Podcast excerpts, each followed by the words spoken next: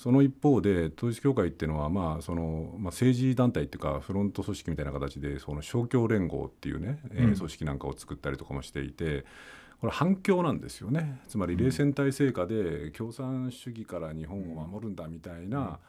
まあ、そのこう共産主義に対すするこう反発っていうものをこうレゾンデートとするような宗教っていう一面もあったのでやっぱり戦後の日本の政府派とかなりと大学生はい若いねいやおいくつなんですか？僕僕はもう桁が違うよ。4億5千万円えー、すごい。土さん。は僕土さんは年とかあるの？あ僕はいろいろの集合体なんで。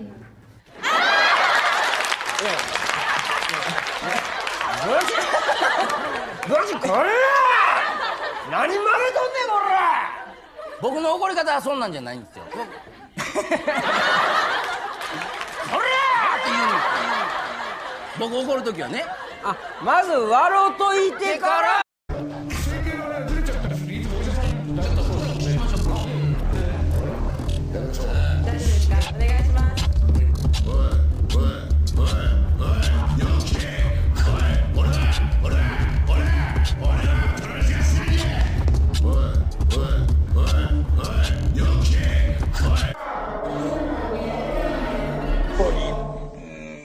捕まったっていう日本人の3人の話ね、まあ、国中、ってなってるけど、こういう言い方するとどうするのかね。怒るのかね。その通りだと思うのかね。バカじゃねえかってあいつら。触るのも行くのも行くのも。えー、トミソンラジオ大学です。トミソンラジオ大学は今回で11回目になります。えー今回は、えー今まであのいろんな方のインタビューをしてその方の人生について、えー話すっていうようなことでトミソンラジオ大学やってきたんですが今回はちょっと私思う個人的に思うところがあってゲストの方を招いてそのことについて話すっていうことをさせてもらいたいと思います。えー今回のゲストは、えー小山田さんです。小山田さんよろしくお願いします。よろしくお願いします。忙しいところすみません今日はお願いします。えとんでもないです。全然忙しくないです。あのーあのー 最近暑いですけども小山田さんもあの山形在住ということでいろいろあのーどうですか？体調というかあれはあ、全然大丈夫ですね。ああ本当ですか？全然大丈夫です。あの、はなん生活が結構ちょっとはい。ガラッと変わって、あそうなんですあの、うん、割とこう、なんつうかな、まあちょっと 3, 3月に仕事を辞めて、かあなんかえそあれ、ー。うん。それからちょっとあの、一応自然とともに、あの、歩くことを、えー、そうなんですか？うん。えー、目うん、目標として、うん。あ畑とかやってますああそうなんですね。よ、ああでもなんか新しいこう生活のスタイルを作っておられる感じなんですね今じゃうんうん、あのーやっぱ俺も思うところありましてああはい。はいそうんちょっとあの生き方を今探ってるところです。あなるほど。そうだったんですねいやー私もいろいろちょっとまあ仕事もあれなんですけどこう最近ですねちょっとまあ小山田さんと話したい話題っていうのがちょっと今話させてもらうとあの、はいはい。要は私私もあの小山田さんもあのなんかパフォーマンスというかこうなんかやったりしてるということで私も先日あのまああるイベントというか自分でこうまあやったものがあってそこでこうライブペイントというまあものをはいはいはい。させてもらったんですよね。要はあの、えー即興的に、まあ、絵をみんなさんがいる前で、まあ、あの作るみたいな。でまあその時に自分もまああの何かやるっていうことでやってる人間っていうことであのちょっと勉強するというかやってる側としてこうまあそんなに恥ずかしくないように自分のクオリティは低いかもしれないですけどまあこういうもんだっていうものを頭に入れた上でこうやったりしてるんですけどどうもこの見てる側の方からしたらどういうそういうものの見方というのがまあ自由なんですけどなんというかあの半分くらいはこう通じ合うものが欲しいというかその半分くらいな多少そういうものがある上であのズレがあったり全然違う人がいたりっていうのなんかこう半分ぐらいはなんとなく共通して同じ方向にこう行ってほしいみたいになんか思うんですけどこの前なかなかそういう風な感じでないなみたいなところを思ったりしてで、そう思ってた時にこう小山田さんも先日なんかこうライブがあってそこでこうそのライブの動画を見させてもらったんですけどこの、まあ、小山さんはこうジャズプレイヤーであの楽器を演奏してライブをしてるような動画だったんですけど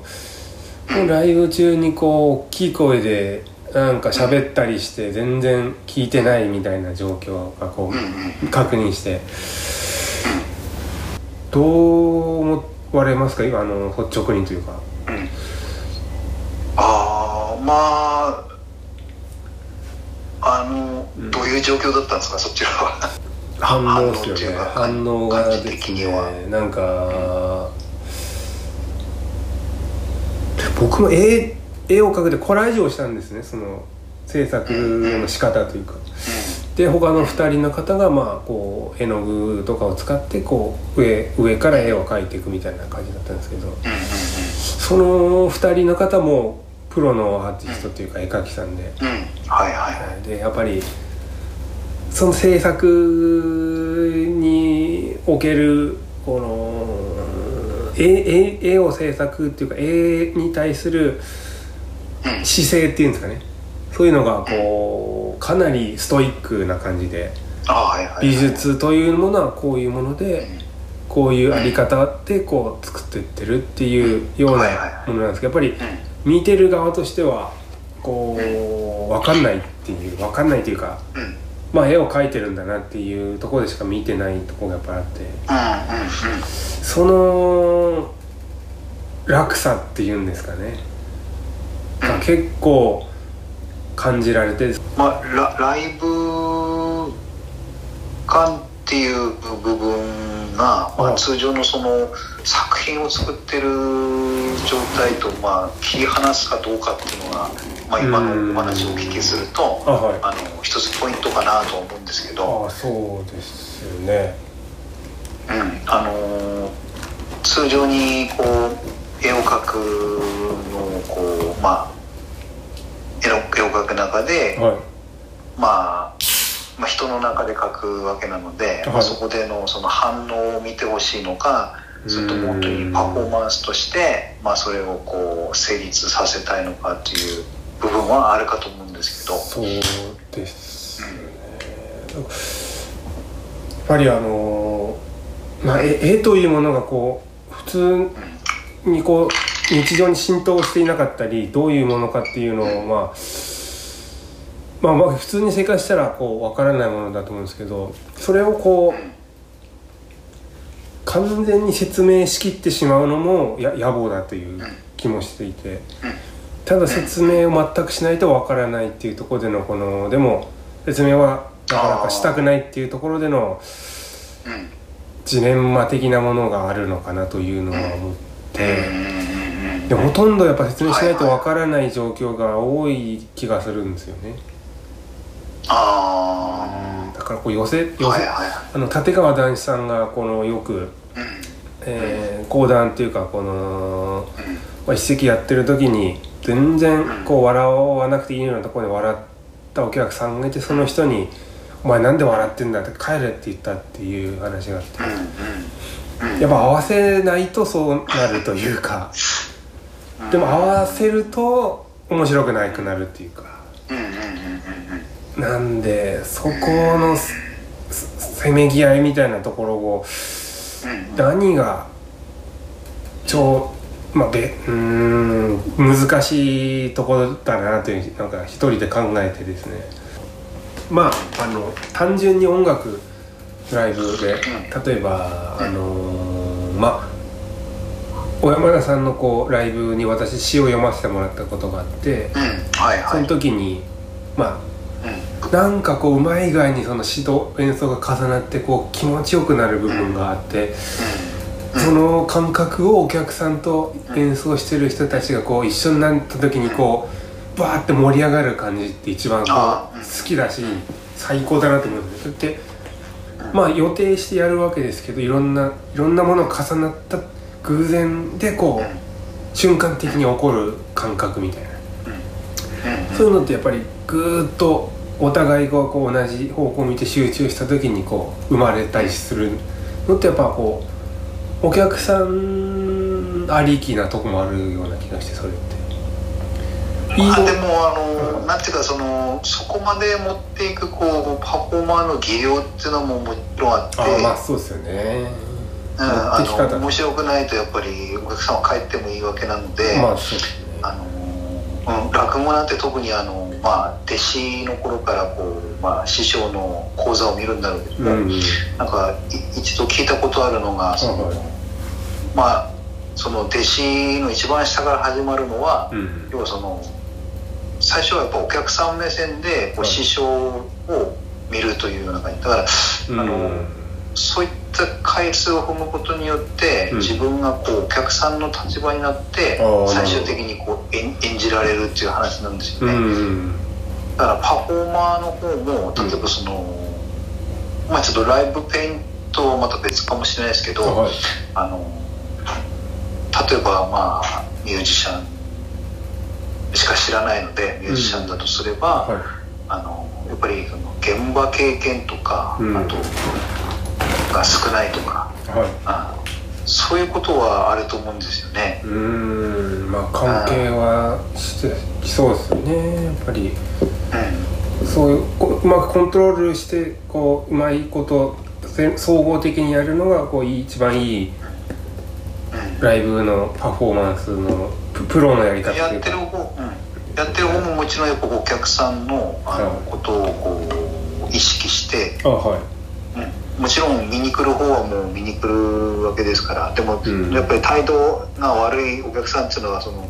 こっちのパフォーマーの存在もこう無視してるというような側面もあったりして。うん、だからお互いがお互いにこう、まあ、存在を認め合わなくちゃいけない場所なんだろうけども、うん。あのそこをこうやっぱりないものとするとまあ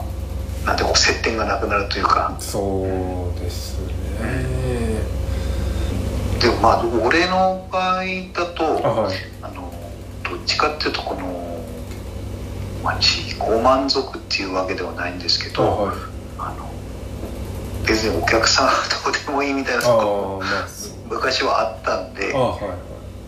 あのでもやっぱり昔のことを今でもこう褒めてくれる人がやっぱうんり数人いてあはいあの不思議ですよね。だあから今はどっちかっていうとこうまああの年齢も年齢なんでこうね若い人とやる機会も多いからうんまあそれをこうサポートしなくちゃいけないっていうようなこう、まあ、守りでもないんだけどもあはい。まあ俺が俺がっていうところを抑えてうんやってる部分もあるんですけど、うん。でも実際小山田さんはうん。ニューヨーク行かれたりいろんな有名な、はいはいはい。えープレイヤーの方の見てみご覧になってきてでそのお客そういうお客プレイヤーを見てるこうお客さんの例えばニューヨークのブルーノートとかでこう演奏しておうん。お客さんがすごくこうなんかこのジャズとかそういったライブにうん。えー、と思考がこうしっかりあのああってこういい雰囲気なのとまたこう格差をな感じたりうん。したりしてたりするのかなみたいな思ったりするんですけどどうですか？うんうんねあのまあやっぱり基本的に、はい。あのニューヨーカーなんかはうんうん。本当に思うのは、あはい。時間の使い方がうまい、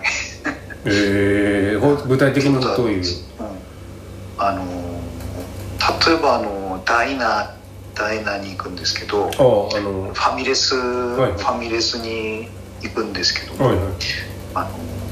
まあ老夫婦。うん。老夫婦がまあ日曜日の午前中かな？うん。ずっといるんですよね、いいっすね。でずっと話話してるんですよね、ええでし新聞読んだりして、うん。あの雑談的な。あ雑談的な。あでだあとかと思えばこうあのーちょっと寒いんだけどもはい外で、あのーランチをこうカップルでしてたりだとうか、ん。うん。でまあ昼間からワイン飲みながらやってるんですけどはうん、ああいう感じってこうあんまり日本じゃないじゃないですか。いまあ そういう感まあまあそうですね。家でなテレビ見たりが多いですよね。なんか一番俺象徴的だったのあははい。あの山形帰ってきてああのすごいこうタポな車にうん。あの若い男の子が、まあ、あの乗ってて、あはい。うん、あの黒い呼吸板みたいなのあ乗って。てはい。で隣にこう綺麗な女の子がいて。あの女の子はこう外を見ながらスマホを見てうん若い男の子はこうすあのタバコ吸いながら運転してるみたいな。うんなるほど一緒にいる意味あんの？みたいああなでもなんか僕うん、うん遭遇した場面がなんかどっかちょっとおしゃれな喫茶店に入った時に男性と女性が向かい合っているんですけどずっとお互い片方は本読んで片方はずっとスマートフォンいじっててなんかこうちょっで見てたんですけど何にもそに20分くらい全く何も話さないんですよねずっと。いやいいらっしゃいますよねそうですよね。ねでもなんかそういううんなんかあり方もあるのかなと思ったりそういう2人だけの世界のなんていうかお互い知恵ことしてるんですけどいるよっていうのをなんかこう感じ合う場にこういいいるように2人でしたいと思ってるのかなっていうか。うんうん。だから逆に言うと、うんそのお同じ空間にいてはこう別別のことができるのが日本人なのかもしれない。ああ。そうっすよね。障子障子障子の一枚であの、うん。全然別空間になるっていう話を昔聞いたことがああってあ紙一枚なんですけどまあそうです普通普通考えればそんなのプライバシー守れるはずはないんだけども、まあそうっすね。うん、でそれであの、もううん、一緒にこう存在できるというえー。特殊なあの機能を持っている。あでもそういう他の海外とかはなかなかそういうのってないんですよね。そうそういう意味でうんまあそのた多分だけどもそのやっぱり成り立ちがあの、まあ、特に欧米なんかはあはい。あの特にその欧米は、まあはい。まずその個人主義で、基本こう親から巣立つじゃないですか。はい。基本、はい。だけど日本はこう家制度なんて、うん。まああの、まあ、ご察しの通りあのね、えーっていうふうな形なんですけど、うん。うん。だからなんなのかな、うん、集団の集団って日本人特有だって言われるんだけども、はいはい。でも集団の中でも、うんうん。あのそのなんだろうそれぞれが あの存在できるんだと思うんですよね日本人って。うだからなんつうんだろうなでも面白い。な団と思ったのはその、はえっ、とうん海外に留学に行くと、はあのまずその留学先で、いうん。えーコーヒーにしますかお茶にしますかって聞かれるらしいんですよ。あのなんかお店とかそういう。あの留学先のそのファえっとファミリーのああ滞在先みたい滞在先で。はいでそれはそのコーヒーにするか、まあ、紅茶にするか選ばされてるのではなくてはむ向こうの概念っていうか考え方からするとそれを聞いてるわけじゃないらしいんですよ。いうん。じゃ何かっていうと,、はい。えーとコーヒーにするのか紅茶にするのか、あー選択する存在がそこにいるということを認めてるっていうことです。おー。へえで日本人でこの話をすると日本人の我々は、はいまあ、どっちがいいかなっていうようなあの考え方なんだけど、うん。これをお同じ、まあ、現象を欧米の方で起こったらそれはあなたの存在を認めてますよっていう話らしいんです。よ。えー、あそういうふうなことを言うとその認めてるっていうことなんだよってお互いこう分かってて使ううん、言葉ああなたのことを存在を認めてますよってことらしいんです。えー、だ本当に選べというわけではない。あなるほどな。やっぱでそういうのがあのいろいろ最近本当にあの時代の変わり目だと思うんですけど昔のやり方あるじゃないですか。パワハラにしても何にしても。あはいはいはい。だからああいうのがもう本当最近こう通じなくなってきてますよね。まあうん。いろんなこう弱い方というか言われる側の方がやっぱりこう主張するべき状況をちゃんと土壌がちょっとは昔よりはこうできてきてるっていうか。うんやっぱりこの、まあ、震災ですとかコロナとかっていうのがあったりしてこうかなんか上と下とかってお金があるないとかっていうんじゃなく人としてちゃんと存在を認めないといけないっていう風潮が前よりはありますよねそういう。なんかそんなこと言ってる場合じゃないみたいなこうやっぱりあると思うんですよね僕も。だからということはあのまあさっきのパフォーマンスの話に戻ると、あは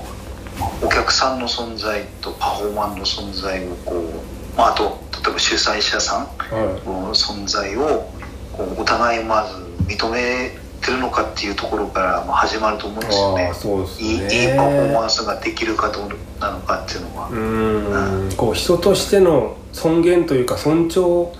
するっていうところからですよね。まず何かパフォーマンスとか何かっていうよりも人としてまずその方の。考えをあのそ想像するというかこういう状況だからこうだろうなっていうその,、えーあの技術とかそういう知識とかじゃない部分のなんかところっていうか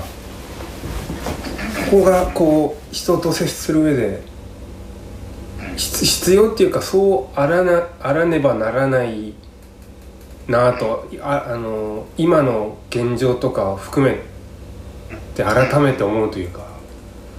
そうですね。まあこう大変なんで自分が自分がとか自分のためにとかっていうやっぱなりがちですけど結局あの相相手とかこう今の状況を広い視野で見た上でどうあるべきかなっていうのを周りの人を見た上で自分が行動した方がうまくいきそうな気がするっていうか。それは思いますけどね。それはお互いがでもそういうふうな関係というか敬い合ってるからこそ成り立ちそうだなという気もするっていうか。でそれでもって例えばそのニューヨークのあはい。あのジャムセッションなんかの話でいあくと、はい。うん。や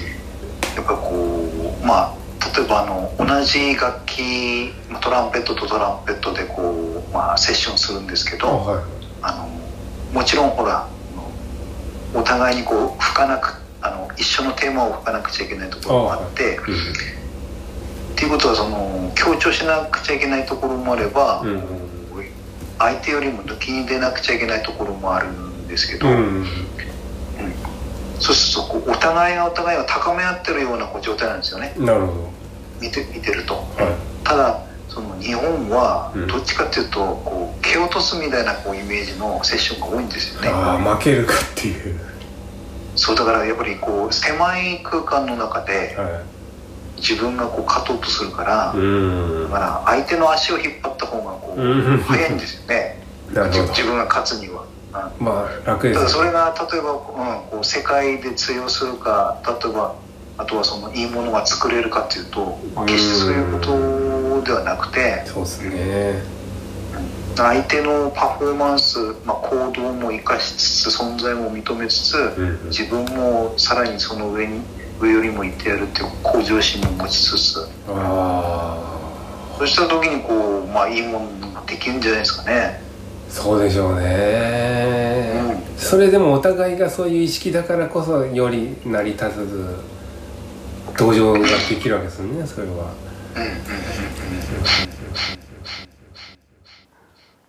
でも一人がもがいてます。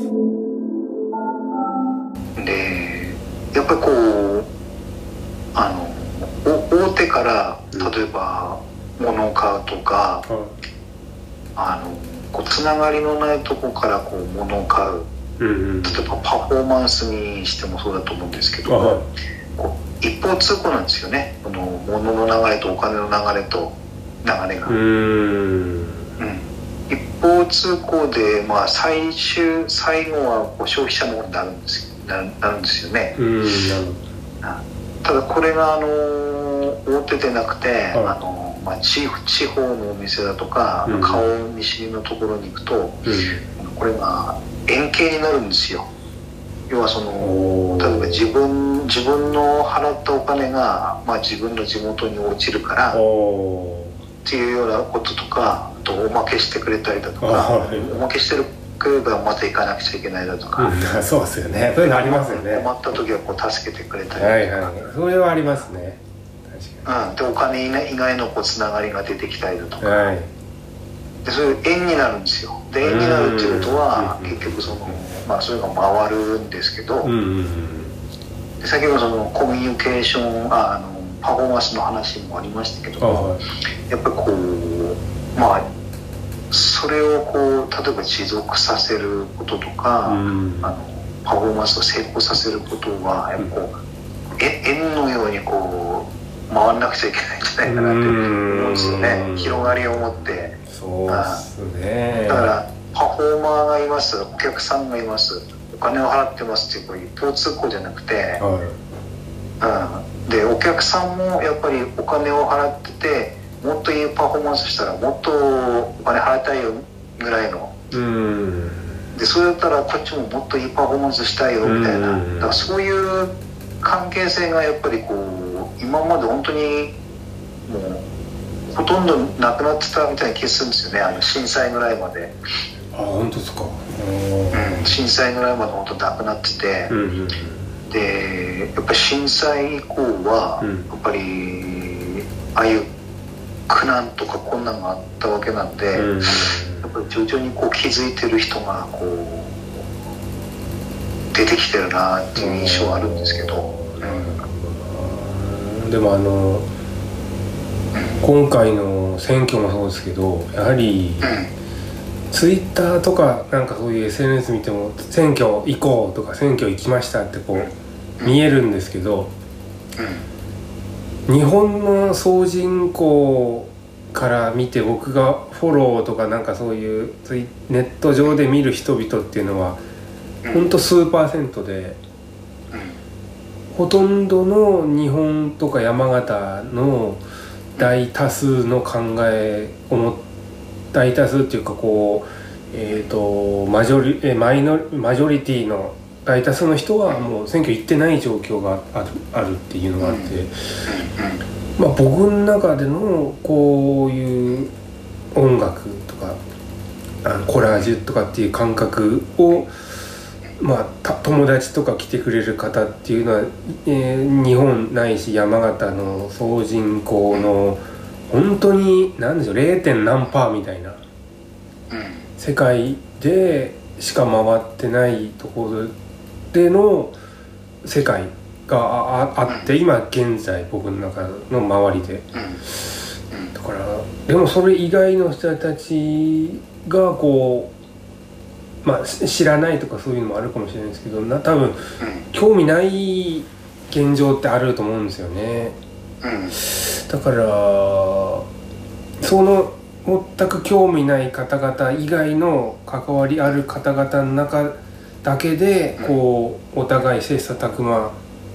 していくっていうよりもなんというか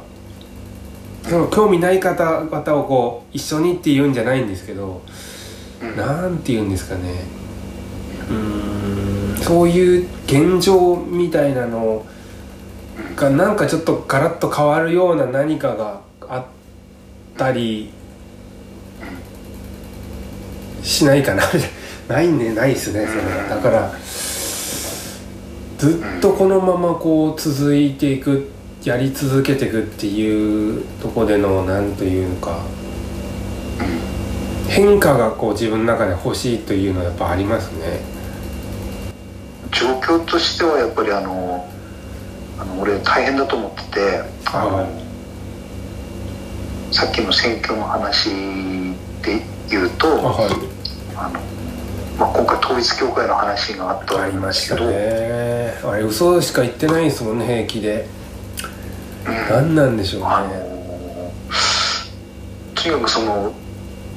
みみんなっていうかその隠してるだけなのかもしれないけども、はい。あのこれだけ無関心でいられるっていうのがあの逆にこう不思議で。いやー本当ですね。僕もそしてあのそれあのはいやばいっすよ。今度はあの内田達さんがあの山形の塗装アリーナで講演会されるんですけど、あはい。うんあの内田さんが言ってたのは、はい。そのそういうあの無関心を、うん無関心を頑張らないとそこまで無関心にはなれない。だから頑張っても多分無関心になったと思うんですよ。あでそれは何かっていうと今回のあの統一教会の話であはい。あのすごくこうあらわになった気がするんですけど、だから例えば投票に行かない人自民党に、まあ、与党である自民党に入れてる人っていうのは、まあ、あの結局統一教会に入れてる人みたいな感じになっちゃうと思うんですよね、まあ、考えまあ方から、まあまあもう何でもいいいいっていうか流されちゃってるっていうか。うんうんうん。あでそれはもその自分思ったんですけど。が統一教会だとは全然思わないんだけども、うん知らないうちにこう取り込まれてるというような状態になったと思うんですよね、へうん、つまり無関心さを、ーうん。まあ、例えば仮に統一教会というカルトが、うん。まあ、自民党という与党を利用して、うん。まあ、あのこ国民の大多数をこう無関心の状態にさせてでそこにその例えば憲法改正であったりそういったものをこうそういうものを利用して、うん。まあ彼らのこうやりたいようにやっていくっていうのがまあちょっと、まあ、恐ろしいところで。と実際どうなんですかね。本当のとこわかんないですけどそういう癒着があったのは確かですよね多分。おそらくそのパフォーマンスで響かないっていうのもものも、うん。結構似たよ似通った構造だと思うんですそうよね。僕もそう思ったんですよ今。その政治とかがこうどうでもいいっていうのと何か音楽ないしパフォーマンスとはい。何かどうわかんないっていうのって一緒ですよね多分それって。同じ感覚ですよね。その統一教会の信者さんの特徴として、うん。あのまあいろいろちょっとつこれもツイッターで見るんですけど、はこっちから訴えかけても絶対、あの考えが変わらないじゃないですか要は。いまああの人たちは無理でしょうね。根本がもうでそれが要はあの特定の信者さんだけでなくて、うんやはりこう自民党に入れてる人で無関心でこう選挙にも行かない人も例えば仮に仮に統一教会の信者ということだとすれば、うん。それはそのもう統一教日本のほとんどは統一教会であるといううんまあそれ極論すぎますけどそうまあまあそういう感覚は分かりますね。おっしゃりたいことは。うんうーん。そうするとここをまああの打開するにはやっぱりこうアートでアートでそういう部分を興味ないですからね。だしかない。根本的に興味ないし関係かわわかんないっていうスタンスだともう根本的なところであれですからね。やっぱ山形の方はピオタマ山新、えー井戸端会議が一番の大きな根本にあるあるわけですから。そこにあのいろんな個人がやってる制作物音楽っていうのはこう入る余地がないのはこう明白ですからねそこに。そなんかこうでもそなんかこう山新でバーンとこう何でしたっけ？前あの山形美術館でこう芸工大卒でこう シングルマザーの方であの北海道の出身でこう絵頑張って描いて賞を取ってる方がとかってこうあの特集されたんですね大きく山形新聞。でこうテレビでもなんかこういこんな方いましたでやっぱこうそういう見に行ったんですよ私も。でもやっぱ、うん、言うほどお客さんがやっぱいなくて来ててもあの老夫婦の2人の方がこう見てみたいなこうまあ僕がいた時はそうそうで。やっぱりこうお山形の大きいテレビとか新聞のメディアで大きく扱ってもなかなかそういったものに目が向かない状況もあると思ったんですよね。でも八方塞がりな感じなんじゃないのかなというか大多数というかこうもう本当に根本的にどういう手段を使ってもそういう芸術的なものとか音楽のあのーまあその何ですか BTS とかメインストリーム以外の素晴らしい音楽みたいなのはやっぱりプレイリストでこうたまに流れていいじゃんみたいな感覚からは基本的にやっぱこうそれ以外っていうものに分類されてるのはすごく感じるんですよね。いくらマスメディア大きいマスメディアを使って紹介してもただの流されていく一つの情報だけなんだっていう感覚というか。でもそういう根本的にそうなってくるともうそうですね。僕たちが考えて何か趣向を凝らしてやってもやっぱり根本的に響かないものなのかなとか思っちゃうんですね。どうしても。だから大山田さんがライブしてる時もこう平気でこう喋れたりしちゃったり。うんそのですね。なんかそういう環境を生んじゃってるのかな。ですね。こう僕は。だからこの間あの「プラン75」っていう映画見てたんですよ。まありましたね。あの死ん死ん死んじゃうやつですよね。死亡する。あいやいやあのえっ、とね、はい。75歳になったら、はい。あのこうな、まあ、死を支援する制度っていうのを、はまあ、核にこう作って、でまあそれを倍賞千恵子が演じるわけなんですけど、ラジオで聞きましたなんか、うん。はい。うん、であのすごく、まあ、私はいい映画だなと思って見てたんですけど、もうあの3回見たんですよ私。あ。ー本当うん。でやっぱりこうその監督も私と同じ年齢で女性の方です4歳女性の方なんですけどであの相模原の障害者施設の事件にかなりこうあのショックを受けて、はい。まあ、今回の映画作ったんですけど、まあ、映画の冒頭はあの老人ホームでこう散弾銃を持った男の子が、まあ、あの惨殺してはい。で自分もこう死を遂げるというところから始まるんですけどはい。だからもうなんかその、まあ、今のその日本の縮図を描いてるようでやっぱりこう孤立していくんですよね最終的に。あの職場の仲間とかはい。パートさパート先の仲間とか、うん。あとまあ家族もこうもういないしうん。でもう頼るところもなくセーフティーネットもなんかちゃんと請け負ってくんないみたいなところで。でまあ自己責任みたいなところであの人に迷惑かけたくないからということでね。最後孤立していくんですけど、はい。でしょうがなくあのプラン75を選択するんですけど、はい。ただやっぱりその実際そのそういうあの死を支援するようなガスガスマスクをつけて横たわった時にこう、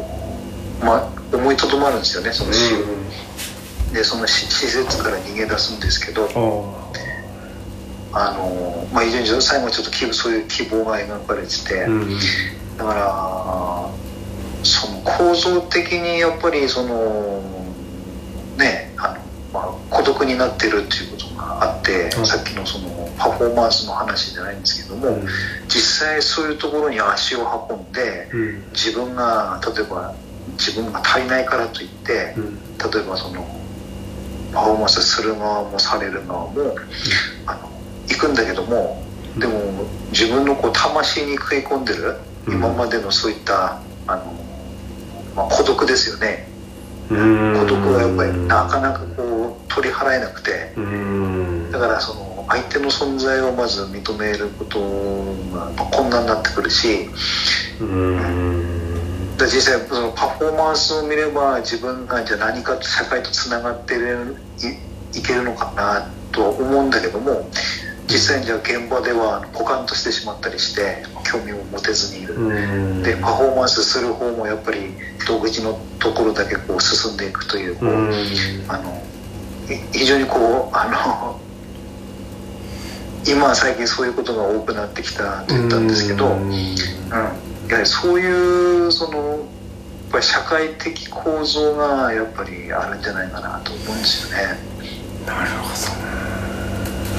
でやっぱりエンエンターテインメントもこうだんだん弱体化してどは今はその例えば映画をい1.5倍速で見るあ子が増えてるらしいいし、今こっちますよね本当に。うんあと TikTok, TikTok がやっぱり流行ってこうまあ情報過多になったりして、うん。もう本当に使い捨てですもんね全てが。うん、そうなんですよね。あの学校とか何かでこうこう見たって言って喋ってわーって言って、まあ、それで消化して次っていう世界ですもんねそでさっきのカップルの話じゃないんですけれど、あの俺俺自身気をつけてるようにしてるのは、あの例えばその現場、まあ、仕事音楽の仕事もらったりした時とか、うん。あのちょっと早めに行くようにしてるんですよ。うん、で場所に飲まれるタイプなんで早めに行って早めに場所に慣れてほでも自分がまあいつものパフォーマンスできるように心がけてるんですけうど、でも例えばその今の人って早めに行っても、まあ、ひ自分が暇だからということで、うん。例えばネットネットサーフィンしたりああ YouTube 見たりとかってなんかすぐこう平気でできるんですよね。なるほちょっと頭が休まる暇がないっていうのうん。と場に場になれない。だから例えばいいお芝居とかいい映画見る時もどギリギリまでもうスマホ見てる人もいるんですけど、うん。まあ、ちょちょっとあのスマホ始まる5分前ぐらいはちょっとスマホ置いてうん。せめてその5分、うん、そうっすよね。5分だけでもあのちょっと映画のモードにしたらいいんじゃないかと思うんですけど、なんかもったいないんですよね。っていうかなんかあのーインインスタグラムとかツイッターとかで私がこういうものを見ました。こういうのが好きですって発信するのを誰かが見てそれをいいいいと思って自分の評価が上がるために何かを見たりしてそれを発信するっていうことをしてるのだとしたらあの人がこう評価されないを大多数の人とかが評価しないものはこう見なかったり発信興味を持たないっていう構図ができちゃいますもんね。それだとあとあの誰かに見といいと思ってもらえることありきの行動がみんなしていくことになってしまうっていうのってもうあの一極集中してしまってそれかそれ以外っていうふうになっちゃうのってすごくあの資本の世界に飲み込まれてる道具に自分たちがなってるじゃないのかっていうか。でそれでその畑をやってて思うんだけども、はいあの自然農の中で最近気づいたことなんですけどあのうちの畑あんまりこう肥料を使ってないんですよ。であの隣の畑があってあの春先にこうナスを植えたんですけど隣の畑のナスがものすごい育ってるんですよ。うんまあ科学的な恩恵そうなんがですよね。うん。うんうん。でちょっと今ぐらいになってあのはい。ちょっと気候も安定しないので、はい。その隣のナスは、うん。あのもう葉っぱが黄色くなったりして、うん。元気がないんですけあど、あうちのナスは今元気いいんですよ。なるほでこれ例えば人間に例えると、はい。あのそういった1.5倍速の情報だとかどうん。例えばそのまあ仮にあの今みたいなあの、うん、情報の取り方はをしてれば、うん。まあ情報メタボになるっていうこと言われる。ん。だけど最初のその若い人にも特に多いんだけども、は何でも知ってんですよね。何でも知ってんだけどあの、まあ、そそれだけでしかないっていう。うん。だから結局情報を、まあ、栄養のようにもどんどんどんどん取るんだけどあもはい。ざその仮にその何かこう環境が変わったり気候が変わったりした時に、まあものすごいこう弱い側面が あれでしたよね。あの何でしたっけ？au が動かなくなった時ももうパニックになってましたよね。何もできないみたいな。うんうん生きていけないみたいななってましたもんねみんな。うん。どんだけ依存してるんだという。弱いっすよね。うんうんあの本当に何か事故があってけ携帯使えないってなったら何もできない状態になってる人間のこの今の逆に支配されすぎてるというかそのスマートフォン一つにっていうか一日スマートフォンなしで生きれなくなってますもんね普通に人って今。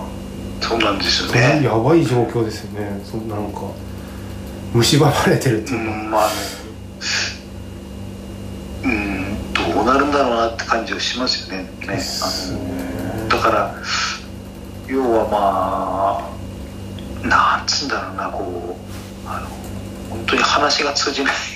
うん。感じが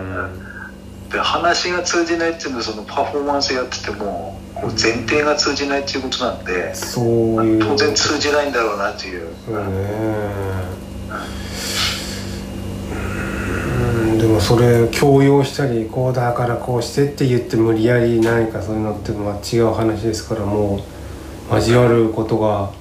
ない世界にもうなってるとこで。そうですね。やっぱ答えがなかなか出ないですよねそこの問題に関して。はもうずっと。すごいやっぱりこうあの危ないなんていうかこの今こう我々私たちはこう白氷の上を歩いてるような生活で、そうですよね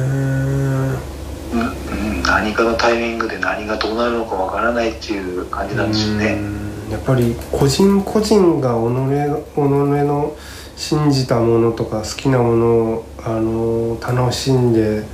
味わって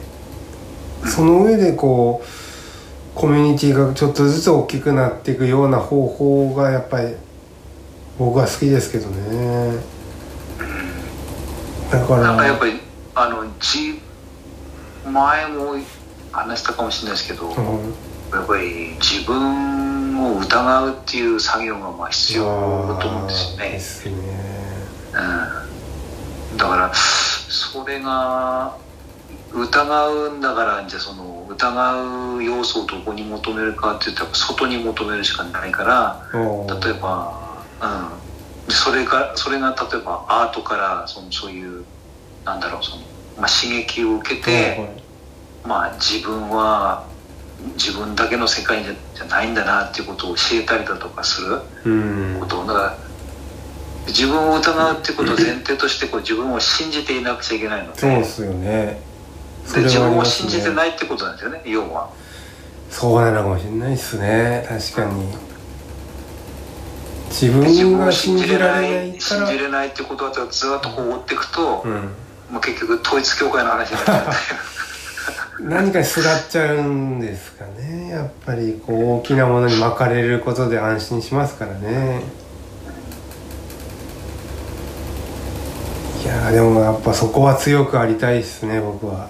いくら孤独であっても僕はそこは信じてこう行きたいんですね。いくらあのー変な目で見られようが僕はそこは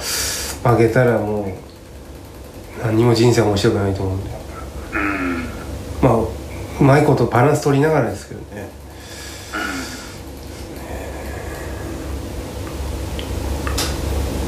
だからなんだろうな。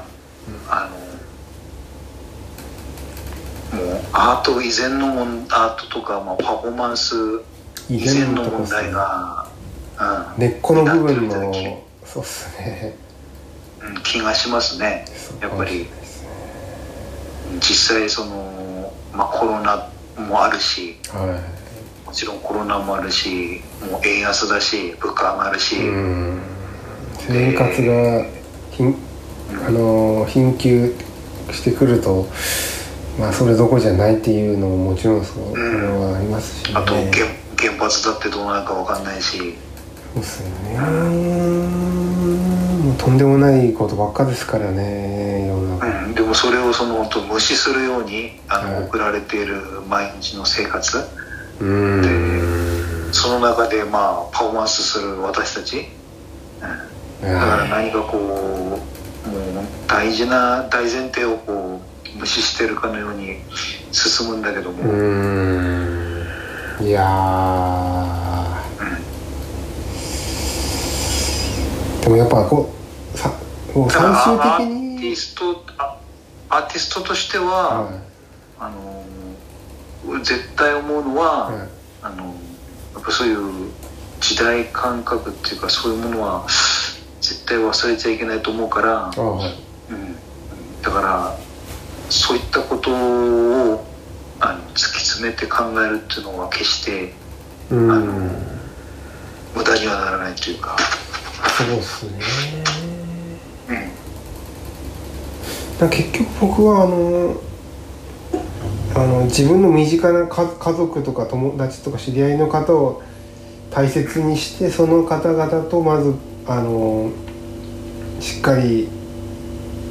基盤基盤というかした関係とかあの状態を作ってそそれがありきでいろんなことがこの先に考えられるというかまず生活と周りの方を大事に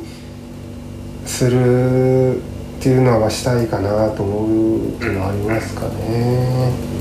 大事にするっていうのがやっぱりその方のことを尊重してそ想像して僕がどう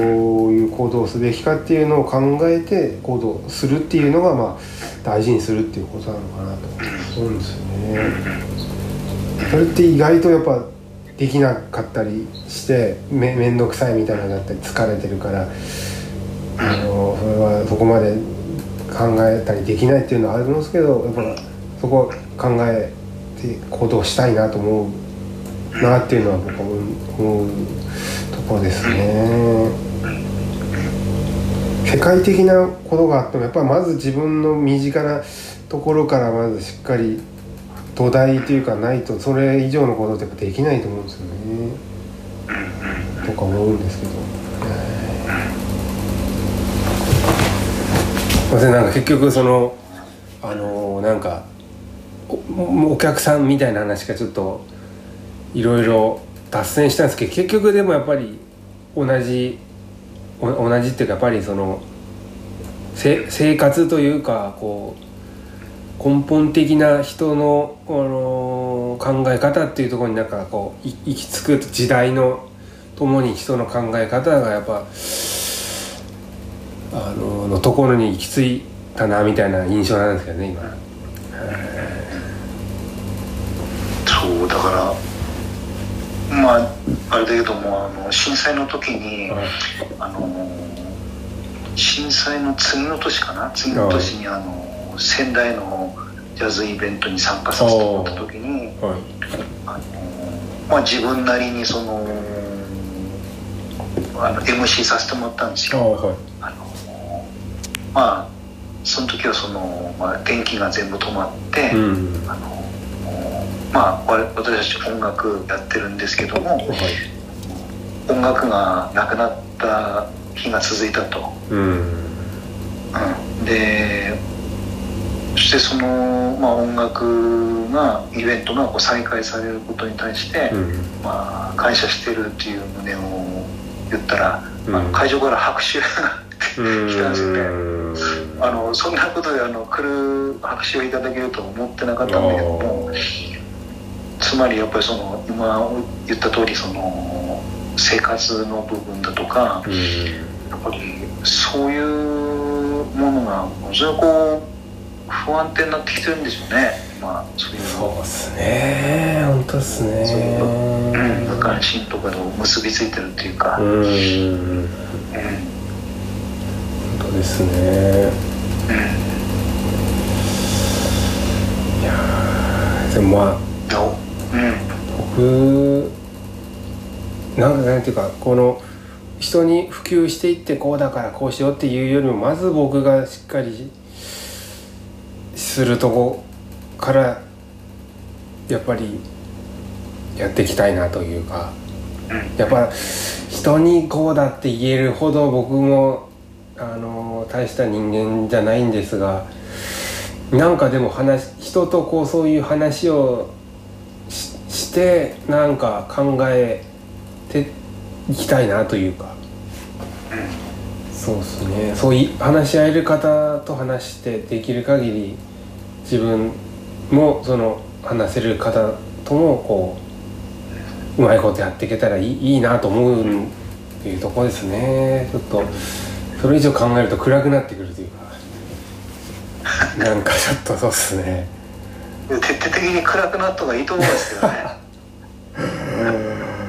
まあそうっすね。暗くなるとこも必要っすね今。うん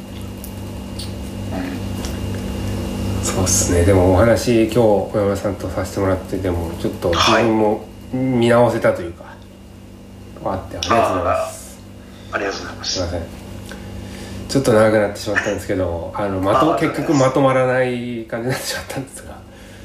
なんかあのー話せたことがすごく今日良かったと思ってありがとうございますよかったですはい。はいありがとうございます。ということで、